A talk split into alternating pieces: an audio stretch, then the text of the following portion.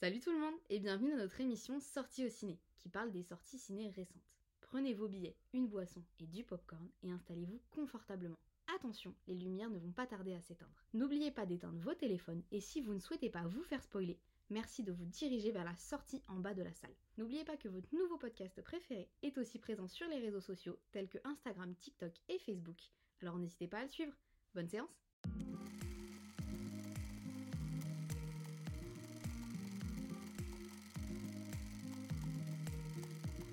Bonjour à tous et bienvenue dans ce nouvel épisode de Sortie au ciné, l'émission qui vous parle des sorties ciné récentes. Alors aujourd'hui nous allons parler d'un film qui n'est pas un film pour rire et qui est un film assez, euh, assez triste et qui m'a fait énormément pleurer. C'est le film The Whale euh, avec Brendan Fraser. Voilà. Euh, c'est un film qui a fait énormément parler de lui et j'avais vraiment envie de, vous en parler aujourd'hui et d'avoir votre avis euh, justement sur ce film-là.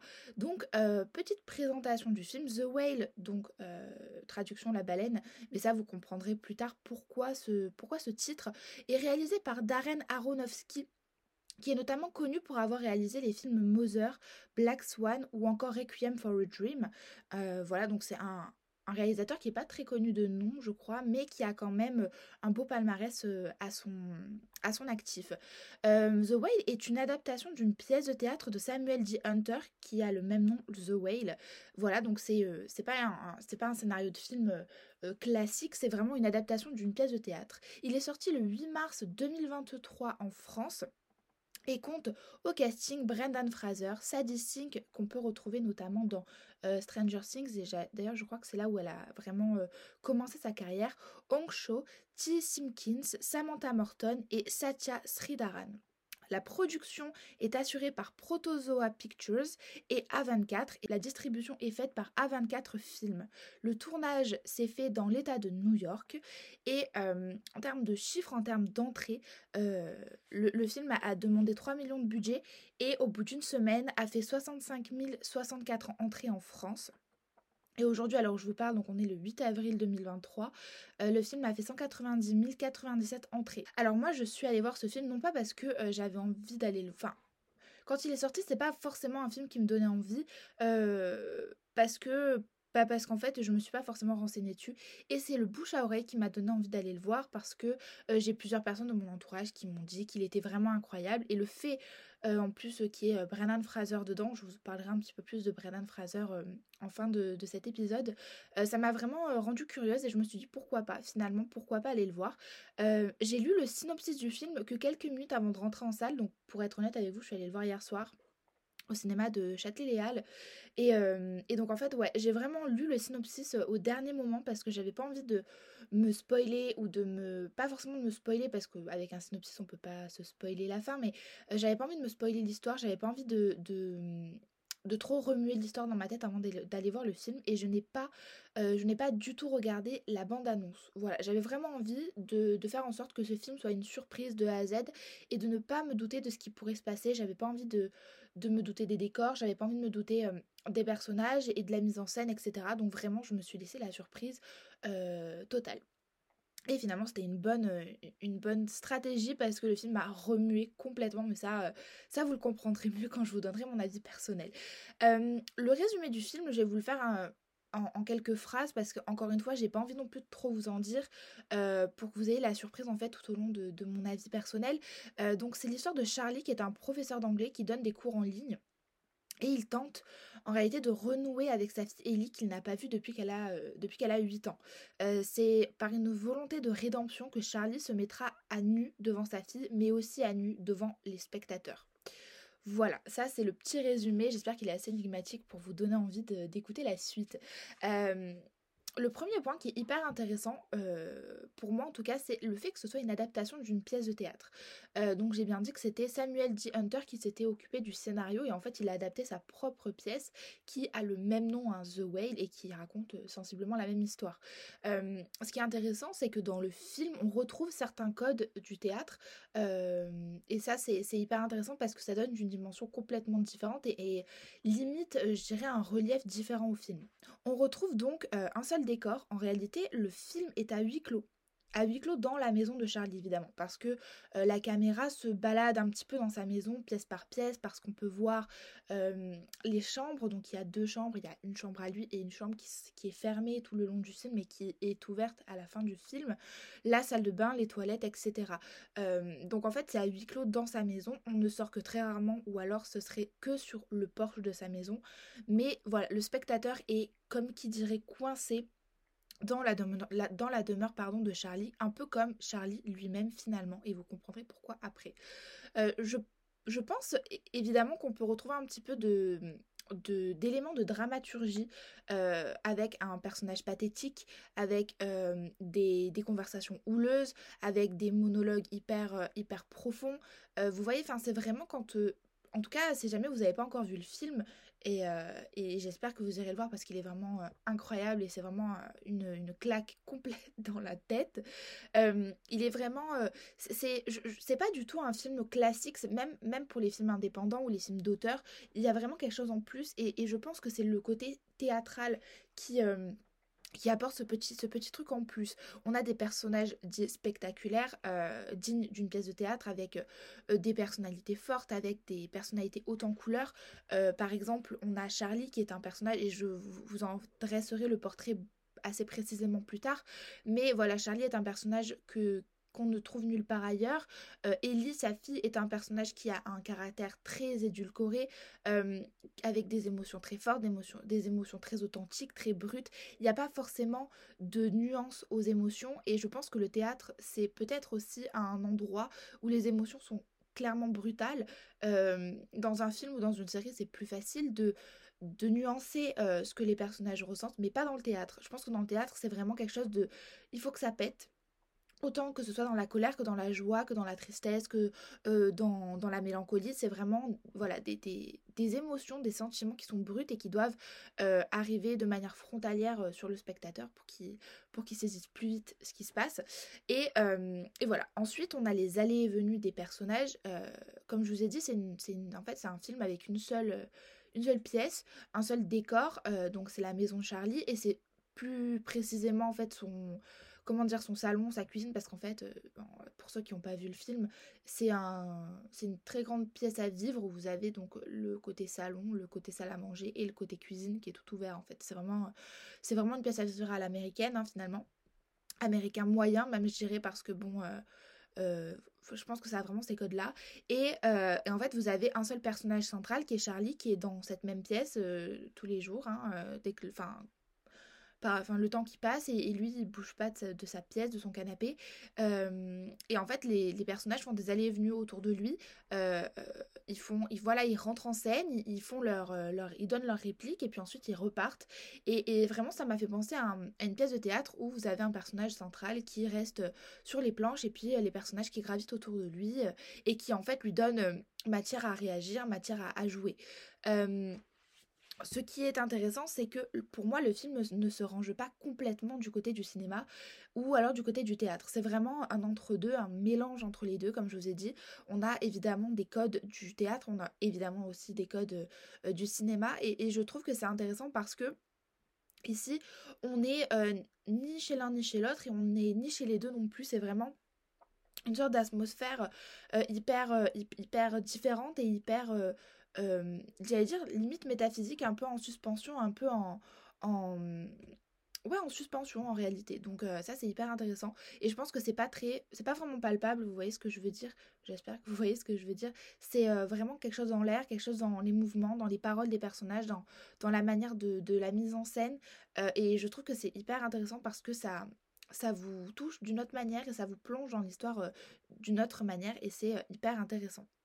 D'ailleurs, maintenant qu'on parle de cette dimension théâtrale du film, avant de, conclure sur ce point, The Wayne m'a fait penser au malade imaginaire. Alors pourquoi? Déjà, le malade imaginaire, donc la pièce de théâtre de Molière qui lui a, bah, qui lui a valu sa vie hein, finalement, puisqu'il est mort pendant la pièce sur scène. Enfin, pas pendant la pièce, pardon, j'ai n'importe quoi.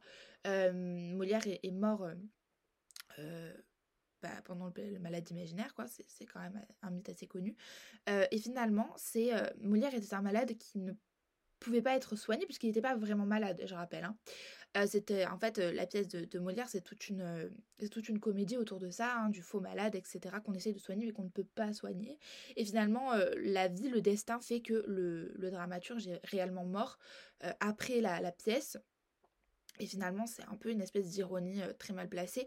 Et finalement, pour moi, le, The Whale, c'est un peu le malade imaginaire, puisque Charlie est une personne qui ne peut pas être soignée, qui ne veut pas être soignée, et qui de toute façon part du principe qu'il va mourir euh, à la fin du film, à la fin de cette fameuse semaine où il est censé mourir. Et, euh, et, voilà, et vous avez les personnages qui gravitent autour de lui, comme dans le malade imaginaire, qui tentent de trouver une solution, qui tentent de, faire en sorte qu'il ne meure pas ou qu'il se soigne. Et, euh, et, en fait, non, le malade imaginaire est, condamné depuis le départ, autant dans la pièce que euh, le personnage en lui-même. Et finalement, c'est cette euh, double dimension-là que l'on connaît au malade imaginaire qui résonne, qui résonne dans The Whale, et j'ai trouvé ça super intéressant. Voilà. Euh, ça, c'était tout donc pour la partie pièce de théâtre qui est hyper intéressante et je vous... Invite, si jamais vous voyez le film ou que vous revoyez le film, euh, de penser à cette euh, dimension du théâtre parce que ça rentre vachement plus en compte que ce qu'on croit et c'est pas juste l'adaptation d'une pièce de théâtre, c'est vraiment la mise en perspective de théâtre au cinéma. Ensuite, nous allons aborder le, le, personnage de Charlie, donc qui est le personnage principal, qui est joué par Brendan Fraser, du coup, Charlie pèse pas loin de 275 kilos dans le film. Donc voilà, c'est une personne, c'est un homme hein, euh, d'âge mûr qui est en obésité morbide et euh, c'est hyper impressionnant en fait dans le film parce que c'est spectaculairement, pardon, énorme. J'ai pas envie de, dire des mots déplacés dans, ce podcast, mais c'est un peu compliqué de parler de l'obésité morbide d'un personnage, surtout quand c'est mis en scène de cette manière-là. on, sent vraiment que dans le film, le, le fait que, que Charlie soit, soit dans, dans cet état physique, c'est ce qui le freine et c'est ce qui le tue finalement, et c'est bien ce qui le tue d'ailleurs, hein, puisque, puisque son obésité lui déclenche en fait une insuffisance cardiaque et, finira par le tuer au final au bout de 7 jours. et en fait, le personnage de Charlie est hyper énigmatique dans le sens où on ne sait pas si on, doit avoir de la peine ou si on doit, avoir du dégoût pour lui. Et on ne sait pas vraiment si le film nous donne envie d'avoir de la peine ou nous donne envie d'avoir du dégoût. Euh, d'ailleurs, dès la première scène, enfin, c'est pas la première première scène, c'est la deuxième scène en réalité.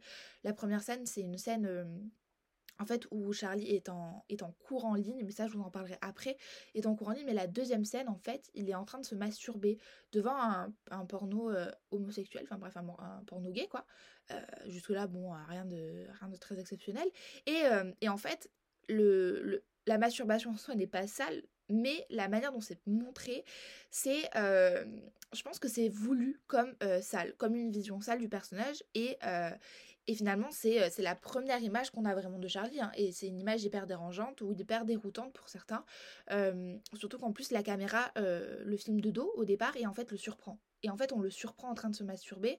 on s'imagine. Enfin, c'est très, très bête hein, ce que je vais dire, mais c'est peut-être aussi un personnage qu'on s'imagine pas faire ça parce que c'est quelqu'un bah, qui est tout seul, qui est prof, qui est malheureusement énorme et, et, euh, et en fait c'est directement on se dit euh, euh, ouais enfin pour, pourquoi en fait pourquoi? Et mmh, et en fait c'est hyper c'est hyper déroutant. Moi j'ai pas trouvé ça dégoûtant ou dérangeant mais juste déroutant parce que bah parce qu'en fait on le surprend par derrière parce que comme je vous l'ai dit en fait la caméra se situe donc dans son dos il est assis dans son canapé et, en fait la caméra se, déplace sur son côté comme si en fait on arrivait dans la pièce et que on, était en mode mais qu'est-ce que tu qu'est-ce que tu fabriques Charlie? Et on, se déplace en fait pour voir ce qu'il fait.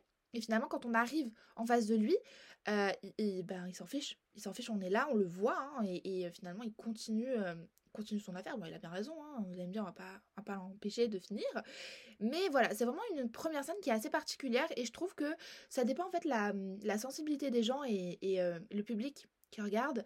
Je pense que ça peut avoir des, des comment dire, excusez-moi, des effets complètement différents. Euh, quelqu'un qui est plus sensible va trouver ça dégoûtant et quelqu'un euh, qui est pas tout à fait sensible va dire bon bah ok, il se fait plaisir, il a bien raison. Donc voilà, mais la première scène est assez, enfin je trouve qu'en tout cas elle elle dresse une première image du personnage qui est pas dingue. Qui est pas dingue, qui est pas dingue. Euh, voilà. Et finalement, la première pensée qu'on va avoir pour cette première scène n'est pas, n'est pas très bonne et va essayer d'être changée, peut-être, peut-être pas, tout au long du film. Au fil du film, on va découvrir son histoire. Donc c'est un professeur d'anglais qui était professeur d'anglais de base, hein, et qui a fini par être professeur d'anglais euh, en ligne. Euh, il découvre son homosexualité euh, alors qu'il est marié à Marie qu'il a une petite fille de 8 ans qui s'appelle Ellie. Il tombe amoureux d'un de ses élèves et il finit par abandonner sa famille pour vivre son idylle avec ce fameux Alan. c'est un peu une histoire qui est assez connue, hein, le père de famille qui, ben, en fait, qui découvre que non, il aime les hommes et qu'il a envie de vivre sa sexualité et sa, ben, et sa vie euh, de manière authentique et, du coup il quitte tout et, il vit et ben, il vit sa vie comme, il devrait la vivre. alors bon, oui, comme, comme je disais, c'est un, un, schéma qui est assez connu, qui même dans les films ou dans la vraie vie d'ailleurs, ben, c'est un truc un peu classique. Hein. et finalement, c'est comment dire, c'est un portrait où on se dit bon, c'est un bâtard. C'est un bâtard, enfin, c'est un bâtard dans le sens où t'as as laissé tomber ta famille, tu peux très bien euh, quitter ta femme euh, parce que tu, ne te retrouves plus dans ton couple et parce que en fait tu es homosexuel et tu viens de le découvrir ou parce que tu arrives enfin à te l'avouer, enfin peu importe. Mais bon, c'est le fait d'abandonner sa fille. le côté euh, marital et le côté sexuel ne rentrent pas en compte dans, le jugement qu'on peut faire de Charlie parce qu'en fait on en a rien à faire, hein, qu'il soit homo ou hétéro, c'est pas le problème. Le problème c'est vraiment son, son, rôle de père et le fait qu'il ait abandonné sa fille de 8 ans pour son petit ami. En tout cas, c'est comme ça que c'est raconté dans le film et directement quand on comprend ça, on dit bon, t'es pas si cool que ça Charlie, euh, je t'aime pas tant que ça finalement. Euh, donc en fait, le portrait du personnage, c'est vraiment euh, le... Ben, il, est gay, il est père indigne, il est en obésité morbide et il est seul. c'est hyper... hyper mais enfin tragique finalement dramatique pathétique comme vous voulez mais c'est pas un portrait qui est, qui est dingue et finalement Charlie du début jusqu'à la fin il est un peu il est un peu traité comme comme enfin comme ce qu'il peut être, vous voyez, quelqu'un qui mérite finalement sa solitude dans un sens. dans un sens, bien sûr. Après, moi, je suis pas tout à fait d'accord avec ce point, mais, mais ça, on le verra plus tard.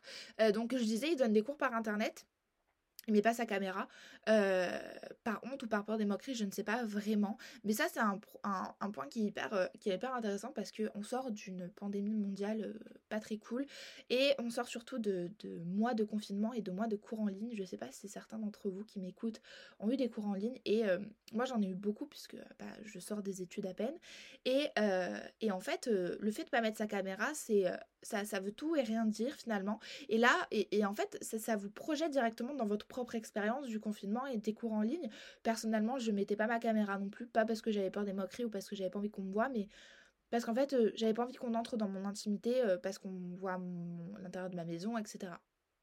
Finalement, ici, peut-être que Charlie, c'est pareil, on a, il n'a pas envie que ses élèves rentrent dans son intimité, il n'a pas envie qu'on voit euh, bah, qu'il est en obésité morbide, il n'a pas envie qu'on le voit, tout simplement parce que le physique est assez important dans, la société et que les gens euh, ont tendance à se moquer très rapidement euh, parce que la personne est plus grosse que, euh, que la moyenne, etc.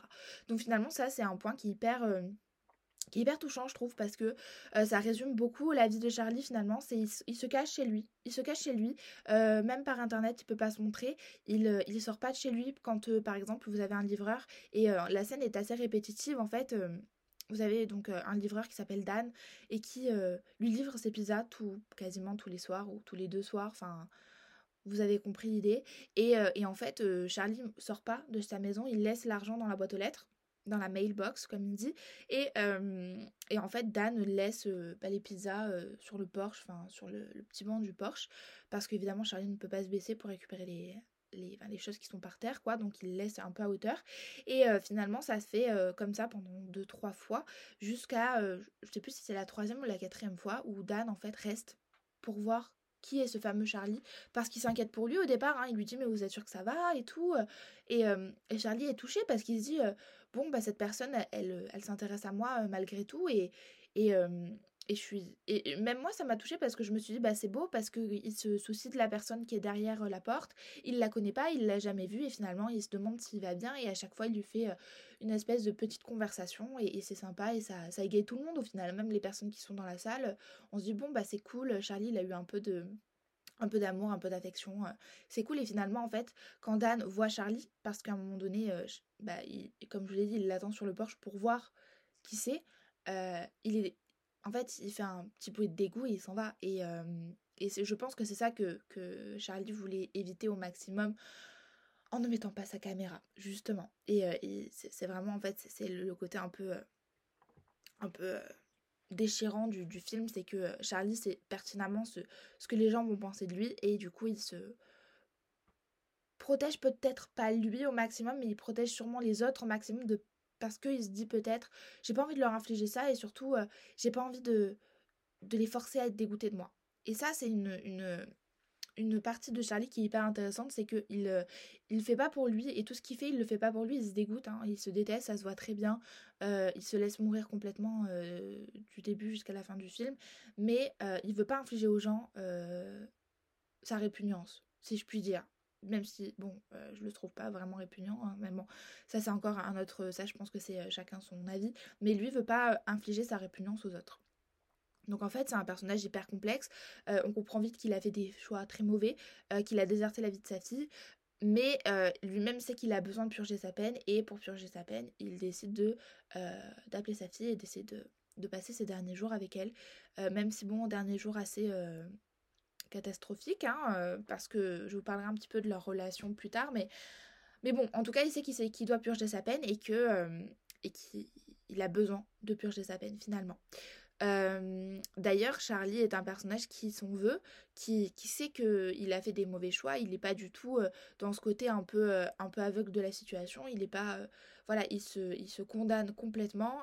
D'ailleurs, il dit tout le temps je suis désolé, I'm sorry, sorry. Enfin, il est tout le temps en train de s'excuser tout le long du film. Et, euh, et finalement, c'est au début, on, bon, on peut. C'est toujours dans des situations où il s'excuse et c'est pas. C'est pas inhabituel qu'il s'excuse, quoi. Et finalement, en fait, euh, à la fin du film, on se rend compte qu'il s'excuse tout le temps. Et parfois, t'as même l'impression qu'il s'excuse auprès du spectateur, qu'il est désolé, je suis désolé. Et, euh, et bien sûr qu'il faut être désolé dans la vie quand on fait des erreurs, etc. Mais il n'y a pas à être désolé pour la personne qu'on est. on est tous différents les uns des autres et on a tous notre part d'ombre et notre part de lumière. Et, et parfois, s'excuser, ça sert déjà à rien. Et ça nous condamne plus de nous excuser que de pas nous excuser. Et surtout, surtout quand on est dans la situation de Charlie où finalement s'excuser, ça, ça répare pas 8 ans d'absence. la pire scène qui concerne Charlie pour moi, c'est quand Ellie, donc sa fille, lui demande de se lever et qu'il ne peut pas se lever. En fait, il est assis dans le canapé et, et Ellie, donc sa fille qui a, qui a 17 ans, lui ordonne de se lever et de marcher vers elle. Et en fait, je rappelle, Charlie, il pèse 275 kilos. Donc il peut pas se lever, il peut pas marcher sans un déambulateur. Il marche très difficilement avec son déambulateur. Donc il essaye de se lever et on a ces, ces bruits de d'efforts, ces, ces râlements d'efforts et c'est enfin franchement c'est déchirant parce que on sent tout le tout l'effort, tout l'effort incommensurable que son corps doit faire, que son esprit doit faire pour se mettre debout et finalement il n'a pas réussi à se mettre debout, il est tombé. Et, et vraiment, c'est, je trouve que c'est une telle limite de torture parce que parce qu'on voit très bien que Charlie ne peut pas marcher. De tout le long du film, on voit bien qu'il peut pas marcher, qu'il a obligé, qu'il est obligé pardon d'avoir un déambulateur et le fait de le forcer à se lever, je trouve que c'est l'humiliation ultime en fait de, du film et, vraiment ça m'a brisé le cœur. Euh, et ça résume euh, finalement la, la, problématique du personnage de Charlie, c'est qu'il est, il s'est laissé entraîner dans une torpeur et il peut pas en réchapper en fait. Il peut pas en réchapper et lui-même le dit, j'ai toujours été gros mais j'ai perdu le contrôle. Et, euh, et, en fait ça veut peut-être dire aussi que il a toujours été... pour lui, bien sûr, je le précise, mais il a toujours été dans le péché, il a perdu le contrôle au final, parce que, parce que la gourmandise, je rappelle, c'est un des sept péchés capitaux, et donc finalement, euh, voilà, il s'est, en fait, il, était déjà un peu un pied dans, dans le péché, il s'est, il s'est mis tout entier, il s'est dit, de toute façon, ça sert à rien. Il s'est, en fait, il s'est, il s'est tué euh, lui-même euh, en ayant une très très basse opinion de lui-même.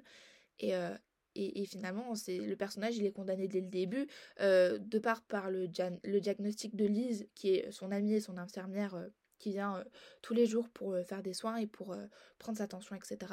Mais aussi par, le, par son propre diagnostic, puisqu'il ne mérite pas d'aller mieux, en fait. Il se dit lui-même, je ne mérite pas d'aller mieux. Et, pour preuve, d'ailleurs, il, utilise, donc il a 120 000 dollars d'économie. vous avez Lise qui lui qui le supplie d'aller à l'hôpital parce qu'il a besoin d'être soigné, parce qu'il a besoin de, de, matériel adapté, etc. Il a besoin de perdre du poids, il a besoin de tas de choses. Mais non, lui, il préfère garder cette somme, mentir et garder cette somme sur un compte bancaire pour sa fille quand elle aura la majorité. Euh, voilà, et en fait finalement regrets, c'est ces regrets qui l'empêchent quoi que ce soit et qui l'empêchent de survivre et c'est et en fait qui le tue, c'est ces regrets qui le tuent, clairement. je vais vous parler un petit peu du personnage d'Ellie. Donc Ellie c'est la fille de Charlie qui a 17 ans et qui est détestable tout le long du film, à mon avis, hein, bien sûr, enfin c'est mon opinion.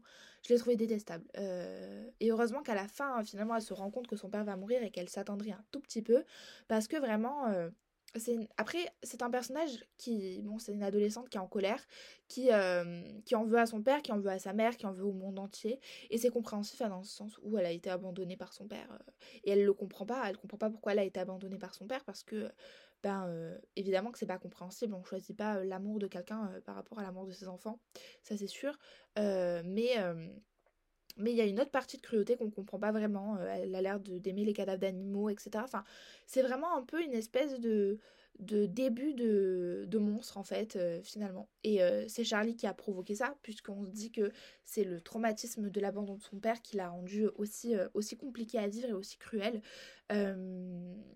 Voilà, et en fait, ce qui tranche avec son, le personnage d'Ellie, c'est euh, la vision que, son père a d'elle, parce que euh, il la trouve merveilleuse. C'est une merveille en tout point, hein, elle est douée, elle est intelligente, elle sait bien écrire, elle est gentille, elle se soucie des autres, et finalement, ça, c'est euh, un point qui est hyper important, c'est l'amour des parents. Et là, on le voit mieux que jamais, au final. Charlie est un homme bourré de défauts et bourré de, mauvaises décisions. Mais on pourra pas douter qu'il aime sa fille euh, de tout l'amour du monde quoi. Euh, la relation en fait entre Charlie et Ellie est assez euh, déchirante parce qu'il y a de l'amour inconditionnel comme je disais d'un père d'un côté et la colère d'une petite fille de l'autre. C'est un grand jeu de duel entre les deux et finalement ça rentre un petit peu dans le côté théâtral. On a deux personnages qui s'affrontent quotidiennement, qui sont toujours en, querelle de en fait en querelle, en duel, en joute verbale et, et c'est en fait c'est un peu c'est lourd limite, vous voyez, parce que au bout d'un moment, on a envie euh, que la paix arrive, on a envie que, que comment dire, que, que les... On a envie que, que le dialogue se, se, fasse vraiment et que les questions euh, posées soient, euh, soient qu'il y ait des réponses aux questions posées en fait.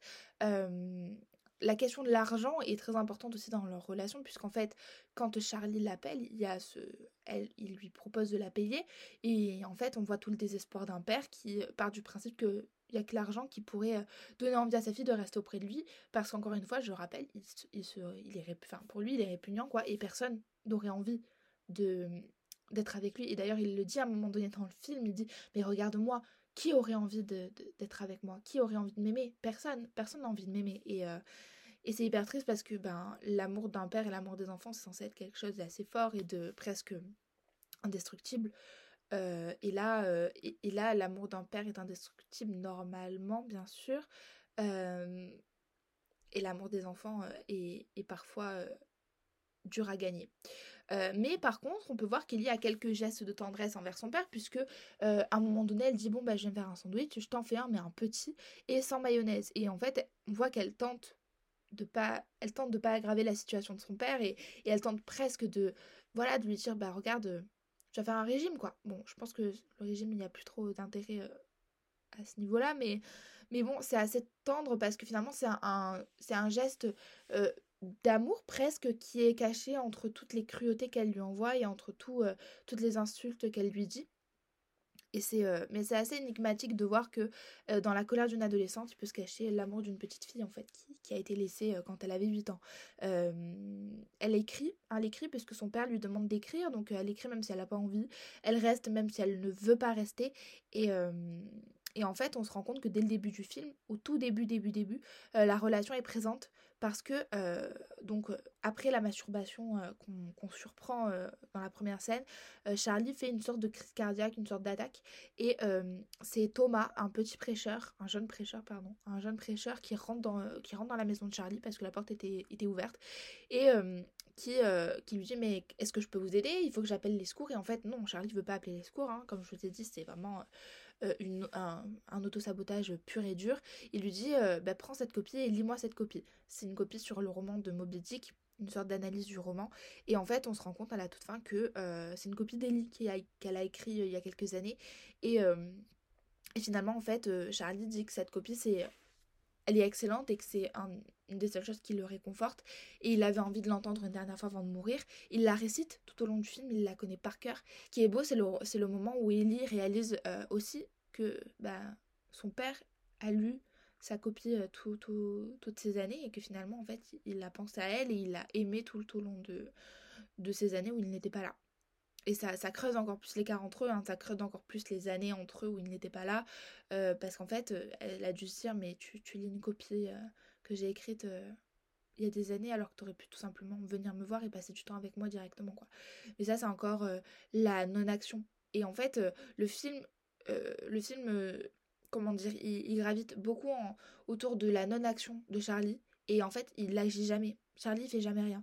Mais c'est pas pas négatif enfin bien sûr que c'est négatif hein, au final puisque c'est ce qui l'a tué mais ce que je veux dire c'est que Charlie a fait l'action de trop dans le sens où il a abandonné sa fille et finalement depuis ce jour euh, il, fait rien d'autre. Vous voyez ce que je veux dire? Il reste à attendre le moment fatidique où Dieu le rappellera et, en fait il se dit euh, ben oui j'aurais pu, j'aurais très bien pu euh, l'appeler elle, j'aurais très bien pu aller les voir, j'aurais très bien pu les inclure dans ma vie, j'aurais très bien pu être inclus dans leur vie, mais finalement je l'ai pas fait et je l'ai pas fait parce que je pense que je le mérite pas. Et en fait c'est cette opinion de soi-même de se dire je mérite pas ça qui fait qu'en fait ben vous pouvez jamais savoir si vous le méritez ou pas. Enfin, c'est un peu complexe, je, je sais pas si j'ai été euh, très claire, mais euh, c'est vraiment, en fait, c'est la problématique même du personnage de Charlie qui, qui, se, qui s'auto-flagelle de tout et qui en fait passe à côté de sa vie parce qu'il s'auto-flagelle de tout. Et même si euh, son erreur a été énorme et a, détruit sa fille, hein, puisqu'il l'a abandonnée, je répète, elle était clairement... il aurait très bien pu la résoudre, quoi, c'est ce que je veux dire. Euh, dans le film, la religion a une très grande place aussi, puisque euh, elle est présente déjà par le, biais du personnage de Thomas le prêcheur qui euh, veut sauver Charlie, ou alors qui veut lui permettre le salut de l'âme avant de passer l'arme à gauche, pour pouvoir peut-être éventuellement aller au paradis. c'est un personnage de controverse hein, puisqu'il a lui-même commis des, péchés inavouables comme voler ou, ou fumer de l'herbe. évidemment inavouable dans le sens où au sein de l'église, fumer de l'herbe, c'est pas ouf. Euh, il pense d'ailleurs même qu'Alan, petit ami de Charlie, est mort euh, et, Charlie pense qu'il a été en fait tué par un mouvement extrémiste de chrétiens aux États-Unis. Euh, et en fait, vers peut-être à la fin du film, Thomas arrive chez Charlie et lui dit que voilà, il va lui offrir le salut qui va lui permettre en fait de pouvoir aller au paradis quand il va mourir parce que Thomas sait très bien que Charlie est condamné. Il y a que Ellie qui ne sait pas euh, que Charlie est condamné euh, et elle l'apprend vraiment euh, quand il meurt quoi. Et, et en fait, c'est une phrase qui est assez perturbante parce que la pensée est hyper restreinte et hyper fermée mais mais en fait, Thomas dit clairement que, que Charlie, que pardon, que Alan est mort parce qu'il a choisi Charlie et donc parce qu'il a choisi l'amour homosexuel. Et finalement, ça nous ramène dans les bas-fonds du, christianisme euh, très, euh, très fermé d'esprit, où, euh, où en fait, finalement, Charlie mérite complètement ce qui lui arrive, puisqu'il a choisi l'amour homosexuel par rapport en fait à l'amour pieux d'une famille et d'une femme et, et, de sa fille, quoi. Et, et non, c'est absolument pas ça, c'est beaucoup plus compliqué que ça. Charlie s'est auto autocondamné, mais il s'est pas autocondamné parce qu'il a choisi l'homosexualité par rapport à sa famille. Il s'est condamné parce qu'il a abandonné sa famille, point barre.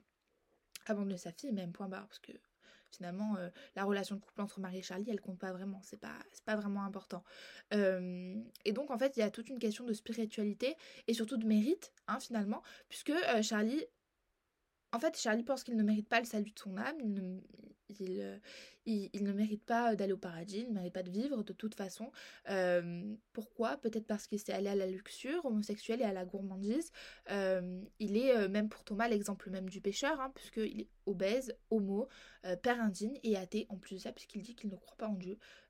donc c'est vraiment le cocktail molotov de tout ce qu'il ne faut pas faire, d'après Thomas, le jeune prêcheur de l'église. Euh, et c'est assez intéressant de voir comment la religion est apportée dans ce film. Euh, rappelons qu'on est euh, dans l'Idaho, dans le film, donc dans l'état de l'Idaho aux États-Unis, qui est un état très religieux. On, oublie, enfin, il faut pas oublier qu'on est dans un, dans un milieu hyper, hyper croyant. Et, et, que et finalement, la religion, je trouve qu'elle est assez bien abordée, puisqu'elle est, elle est présente et questionne tout le long du film, mais elle est pas trop, elle prend pas trop de place et elle est, elle est accusatrice. Mais, euh, mais en fait, Charlie s'accuse déjà lui-même, donc elle est pas, elle se fait pas vraiment justicière, elle se fait pas vraiment tribunal de la, de la société, de l'humanité.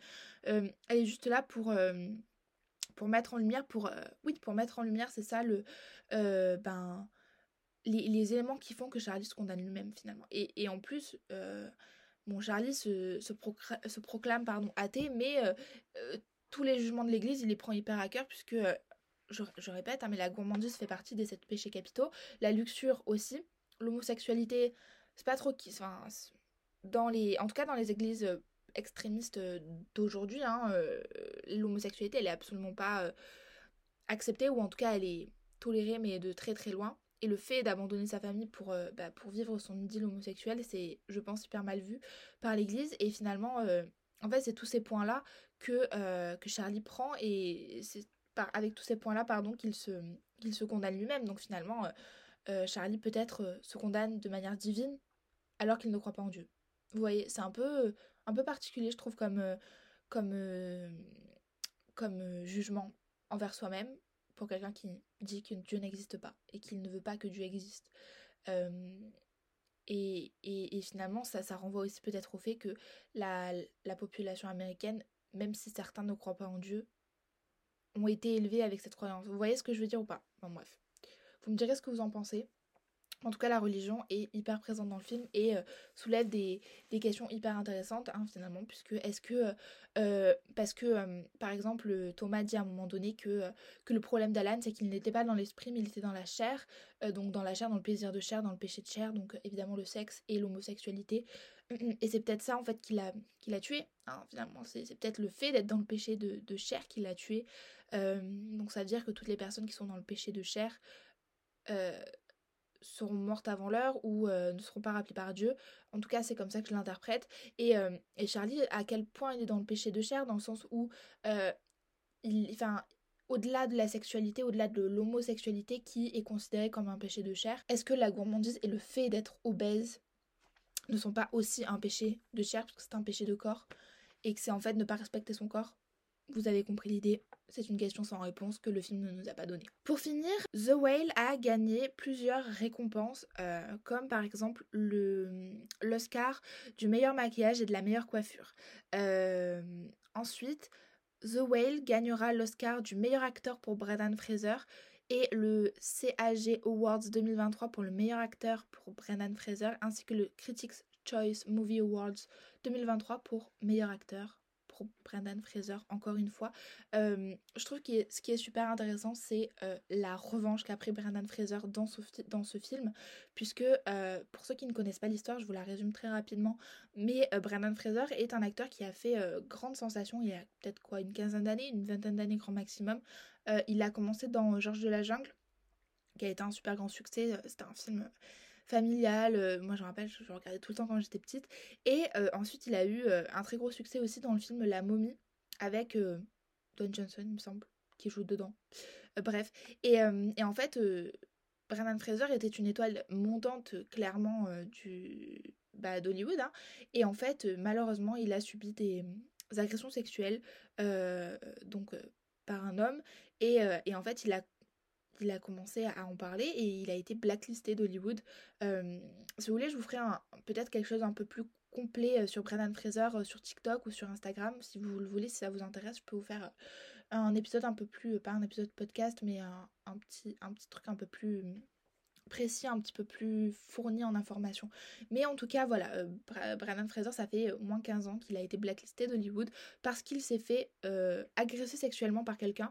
Et, je trouve ça vraiment pathétique et misérable. Et, et en fait, il a... comment dire, sa carrière a été stoppée net parce qu'il a été victime de quelque chose. Et aujourd'hui, avec The Whale, c'est vraiment sa revanche en tout point de vue. Euh, il a réussi à interpréter un personnage hyper compliqué que même moi j'ai du mal à analyser et je pense que personne n'arriverait à analyser clairement le personnage de Charlie. Il a, gagné un Oscar pour ce personnage-là. Il a gagné trois récompenses pour, pour son rôle et finalement je pense qu'aujourd'hui Brendan Fraser a pris sa revanche euh, professionnelle et non pas sa revanche personnelle. Euh, je ne sais pas exactement euh, si un procès a été ouvert pour son agression ou pas. Je ne sais pas du tout, j'essaierai de me renseigner si ça vous intéresse. Mais en tout cas, voilà, c'est aussi ça que je voulais souligner dans ce podcast, c'est que, c'est que finalement Brandon Fraser a repris a repris sa carrière et j'espère qu'on aura la chance de le revoir dans d'autres rôles aussi incroyables et aussi poignants et déchirants que le rôle de Charlie. Voilà. Euh, merci à tous d'avoir écouté ce podcast. J'espère qu'il a été clair et surtout euh, j'espère qu'il a été intéressant. Euh, c'est vraiment un film qui était hyper compliqué à analyser et finalement je pense que j'aurais pu en parler encore pendant des heures. Mais bon, il faut, une, fin à tout hein, finalement. toutes les bonnes choses ont une fin. Voilà, je vous invite à nous suivre sur les réseaux sociaux et, et surtout n'oubliez pas que la semaine prochaine je suis de retour à 8h pour un nouvel épisode. Donc d'ici là, allez voir The Whale s'il vous plaît.